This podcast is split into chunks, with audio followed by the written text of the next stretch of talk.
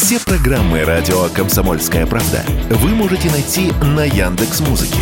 Ищите раздел вашей любимой передачи и подписывайтесь, чтобы не пропустить новый выпуск. Радио КП на Яндекс Музыке. Это удобно, просто и всегда интересно. Был бы повод.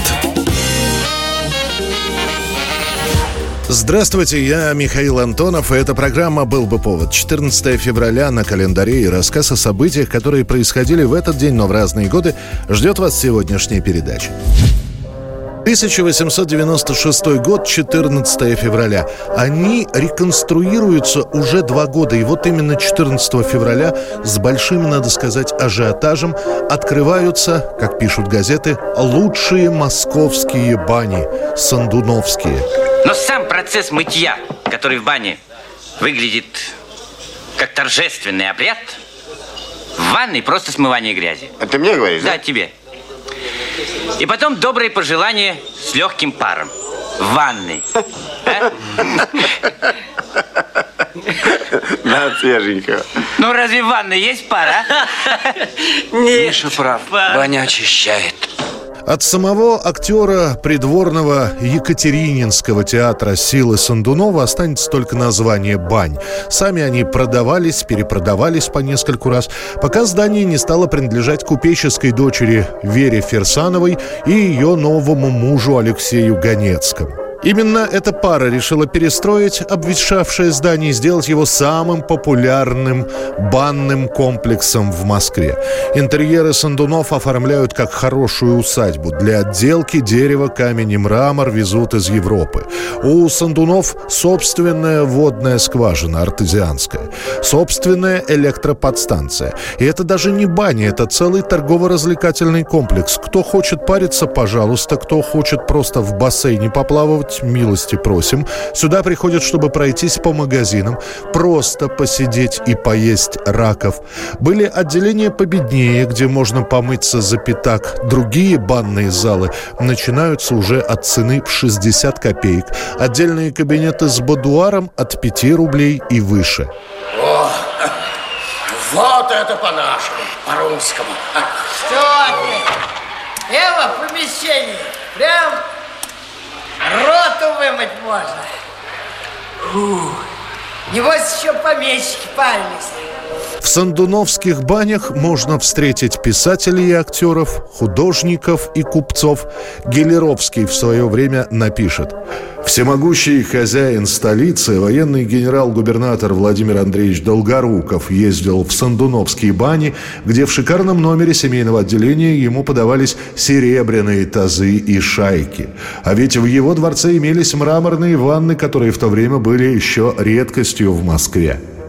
И до революции, и после нее Сандуновские бани – образец банно-прачечного хозяйства страны. 1931 год, 14 февраля. В Голливуде мода на фильмы ужасов. Начиная с середины 20-х годов, постепенно ленты, которые должны пугать зрителей, появляются и множатся. Есть даже свои звезды фильмов ужасов, например, Лон Чейни. Но в 1931 году зажигается еще одна звезда. На экранах кинотеатров экранизация произведения ирландца Брэма Стокера «Дракула». Главную роль в фильме исполняет венгерский эмигрант Белла Лугаши. I am Dracula. Графа-вампира должен был играть как раз Лон Чейни, но он умер от рака, и проект на какое-то время заморозили, а после один из продюсеров увидел Лугаши в роли Дракулы на театральной сцене, и работа над фильмом возобновилась. Белла подходит к работе очень ответственно, сутками работает над образом, и в итоге он играет Дракулу блистательно не только по части пластики, которая была уже отработана в театре, но и на крупных планах. Он практически отказывается от грима и создает классический образ вампира-аристократа, которого светскость делает не менее чудовищным. I have chartered a ship to take us to England. We will be leaving tomorrow evening. На фильм «Дракула» идут толпами. Это будет настоящая слава для жанра, которая продлится вплоть до конца 30-х годов. 1956 год, 14 февраля, одного телеканала для такой территории, как Советский Союз, маловато. И это при том, что телевизоры, или как их тогда называли, телевизионные приемники, есть всего у 2% населения страны. А передачи, выходящие по первому и единственному центральному каналу, идут не более 5 часов в сутки. Однако есть понимание, что телевидение очень быстро развивается, и у населения должен быть выбор для просмотра, как на радио. Есть первая программа Всесоюзного радио, есть вторая, и говорят, что готовится третья, которую назовут «Маяк». И вот теперь изначально только для Москвы запускают еще один телеканал ЦТ-2 или вторая московская программа. Добрый вечер. Послушайте, пожалуйста, программу передач. Хотим обратить ваше внимание на то, что в ней произошли изменения – в 19 часов 15 минут музыкальная программа «Серебряные струны». Выступают солисты Государственного академического русского народного оркестра имени Осипова. Работает вторая программа только по вечерам, и ее наполнение изначально крайне скудное. Московские новости, пара репортажей с предприятий или большое часовое интервью с руководителем фабрики или завода. Лишь в 60-х на второй программе появятся сначала фильмы, потом спортивные трансляции. Чуть позже днем там начнут показывать образовательные программы для школьников. Вплоть до начала 80-х годов вторая программа считается не всесоюзной местной, а региональной. И лишь в последние десятилетия СССР она получит федеральный статус. 1994 год, 14 февраля. Спустя почти два года после вынесения приговора, высшие меры наказания наконец-то приводится в исполнение казнь в отношении серийного убийцы 57-летнего Андрея Чикатила. Чикатило, по приговору суда вы приговорены к смертной казни. Вам ясен приговор суда? Ясен. Уводите. 43 доказанных убийства, совершенных с особой жестокостью. Это практически исключало какой-либо другой приговор, кроме высшей меры наказания. Однако приводить ее в исполнение не торопятся. После вынесения приговора Чикатило доставлен в Новочеркасскую тюрьму.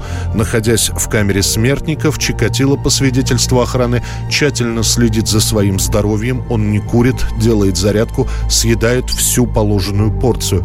Параллельно с этим, буквально каждый день Чикатило Чикатило пишет многочисленные жалобы и прошения.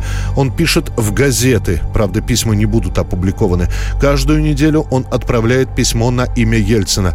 4 января 1994 года будет отклонено его последнее такое прошение, где Чикатило указывал на то, что 40 лет проработал на благо страны, прожил нелегкую трудовую жизнь при коммунистической тирании и мечтает жить в новой и свободной России.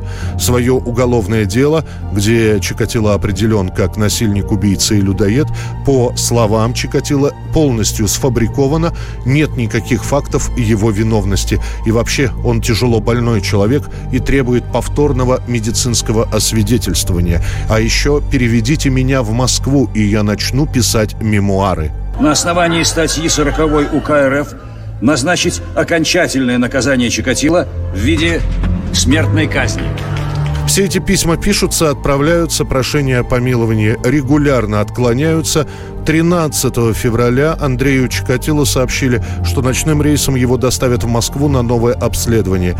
Вечером 14-го Чикатило на автомобиле УАЗ доставлен в сопровождении двух конвоиров в место исполнения приговора к расстрелу. Он будет казнен выстрелом в затылок. Чикатило похоронят в безымянной могиле на кладбище Новочеркасской тюрьмы. 14 февраля 1981 год. После провала альбома Kiss Me Deadly группы Gen X или Generation X с большим скандалом из коллектива уходит вокалист группы Билли Айдол. Он покидает Великобританию, уезжает в США и начинает сольную карьеру. Уже через два года выходит дебютный альбом Билли Айдола, и об этом музыканте говорят практически на всех музыкальных каналах. Сам же Билли скажет, я каждую ночь говорю себе «Спасибо, Боже, что я написал это». Last night,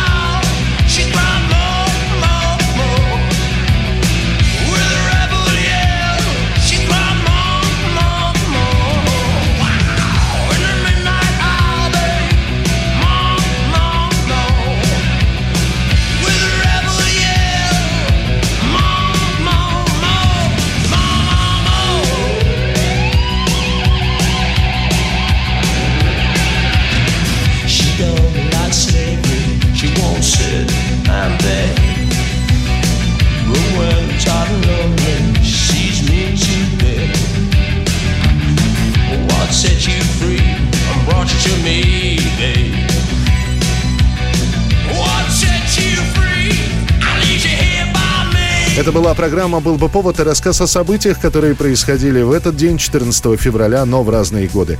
Очередной выпуск завтра. В студии был Михаил Антонов. До встречи.